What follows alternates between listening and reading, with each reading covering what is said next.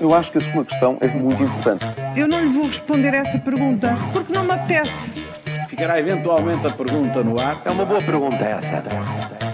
E começamos a semana a falar de pensamentos confusos, outro país, doentes ao engano. Mas, Carla, queres começar pelo autoelogio? Sim, Bah. apetece-me, apetece-me. pois, porque parece-me que cabe aqui perguntar a capacidade que vamos tendo aqui para, para antecipar as conclusões das reuniões entre os sindicatos dos médicos e o governo. Um, ó, Júlio, continuamos a ganhar pontos neste campeonato, não continuamos? É verdade, os árabes é que ainda não descobriram o nosso talento, vamos dizer. Ora, vamos com um grande avanço. De, de- Pois, como terminou, pois, olha, como terminou mais uma reunião decisiva entre Uhum. os sindicatos médicos e o governo, com nova reunião, marcada para Tu bem dizias isto a semana ah, passada. Bem, começa a ser um clássico. Já vamos na sexta reunião decisiva. Só desta ronda, não é? Só desta ronda. A Já sexta vamos- decisiva. A sexta decisiva. As não é? finalíssimas. finalíssimas e que acaba sempre com a mesma conclusão, nova reunião. De resto, já- até não é difícil fazer essa previsão.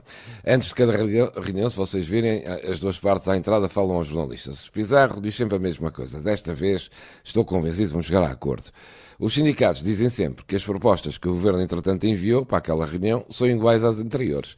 Quando acaba a reunião, o Pizarro fala aos jornalistas e lá diz: Estou certo que na próxima vamos entender-nos. E os sindicatos falam e dizem: Está tudo na mesma, vamos ver se a pró- a próxima proposta é diferente. E assim vai correndo o SNS. Estamos em novembro, começou o mês catastrófico, ninguém sai do sítio. A próxima é que vai ser. A próxima é que vai isso, ser é decisiva. Ora, vamos, E até vamos lá, fazer é? figas, vamos fazer figas. Olha, a- ainda na saúde, Paulo, já há informação oficial correta sobre o funcionamento dos hospitais no país? Não, ainda não. Aliás, isto vai andando ao reboque das- da, da conclusão das reuniões também, não é? É a Exatamente. mesma coisa, fica tudo na mesma. Não, o site do SNS continua a informar de forma errada os cidadãos sobre onde se podem dirigir, podem e devem dirigir no caso da- das urgências, eh, concretamente obstetrícia e de pediatria. O mapa foi lá colocado no site eh, no início de outubro, com o planeamento que então, então estava feito para, para esta época de outono e inverno, eh, e já está manifestamente desatualizado, porque enquanto houver, no fundo, esta, esta a recusa dos médicos às horas extraordinárias, não, não se resolver isto nestas reuniões que fala o Júlio, eh, assim vai continuar. Eh, provavelmente o, Ministério, o Ministério da Saúde não tem capacidade para recolher e divulgar a informação eh, de que todos precisam, ou então hum, até terá, mas tem vergonha, basicamente, de divulgar a extensa lista que é hoje dos serviços que vão estando encerrados por todo o país. Vale-nos, neste caso, o trabalho dos mídias, nomeadamente o, do Observador, que vão atualizando os dados sobre os serviços que estão encerrados ou então estão condicionados. Olha, já chega de saúde esta manhã. Vamos mudar aqui Já a página. chega, vamos Então, para a falta dela então. Eu quero saber dos salários dos gestores das maiores empresas a operar em Portugal. Juca, para alguns, pelo que se conhece, o rio corre sempre para o mar? Olha, e de que maneira viemos nós para aqui e escolhemos mal as coisas? O Jornal Notícias fez ontem um apanhado sobre os salários das grandes empresas portuguesas cotadas em bolsa. Vivem noutro país, claro, o dos salários, e claro que não é só pelo que ganham, é ainda por cima pelo que não gastam. Para além dos milionários salários, todos têm na generalidade casa paga, carro como turista, água, luz e combustível à descrição, tudo pago. Dos 15 avaliados, a Jerónimo Martins, a Galp, a EDP, ainda há bocado ouvimos falar de novos aumentos na, na RSA sim. para o ano, a- o Milênio e a Sonai estão no topo do ranking. Em tempos de crise, alguém fica admirado com isto. Todos com salários entre o meio milhão e um milhão de euros, mais variáveis e mais as benesses que eh, acima eh, já foram descritas. Pormenor curioso tem a ver com o género.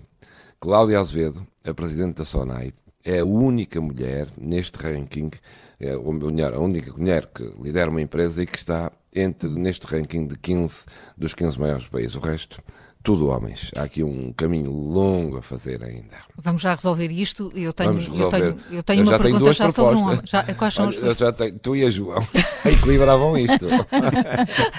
Talvez, talvez. Mas eu, eu vou voltar outra vez para um homem. Afinal, Paulo, o que é que pensa o Presidente da República do conflito entre Israel e o Hamas? Olha, isso é a pergunta do milhão de, de- do milhão de, de euros, neste caso, da- de- dos ordenados dos, dos, Pode aqui ser, dos, dos gestores das maiores empresas, milhão, não não é? É esse nível, exatamente. É uma boa pergunta, não é? Mas eh, não temos resposta para ela, de facto, não conseguimos ter essa resposta. Aliás, parece que nem o próprio Marcelo Rebelo de Sousa tem essa resposta de saber bem o que é que ele pensa sobre, sobre o conflito, já que vai fazendo declarações avulsas, contraditórias, é um, um pouco dá a ideia que é um pouco em função da plateia que em cada momento tem à sua frente. Depois daquelas polémicas declarações eh, perante o embaixador da Palestina, onde disse basicamente, bom, mas foram vocês que começaram. Ontem decidiu ir conversar eh, com manifestantes que protestavam precisamente contra essas declarações do Presidente e protestavam ali em frente ao Palácio de Belém. E aí também Marcelo concordou com aqueles que discordam de si. Um, disse que estão todos a dizer a mesma coisa, obviamente que não estão, uh, e Marcelo Rebelo Sousa sabe bem que não estão. O assunto é de elevada complexidade e sensibilidade e não deve, obviamente, ser tratado ali entre um passeio pelo bazar diplomático uh, e o controle de danos, ou a tentativa de controle de danos feita no meio de manifestantes. Uh, parece que só mesmo o Presidente da República é que não entende mesmo isso. A questão é difícil. Eu acho que a sua questão é muito importante. Eu não lhe vou responder essa pergunta porque não me apetece. Ficará eventualmente a pergunta no ar. É uma boa pergunta essa.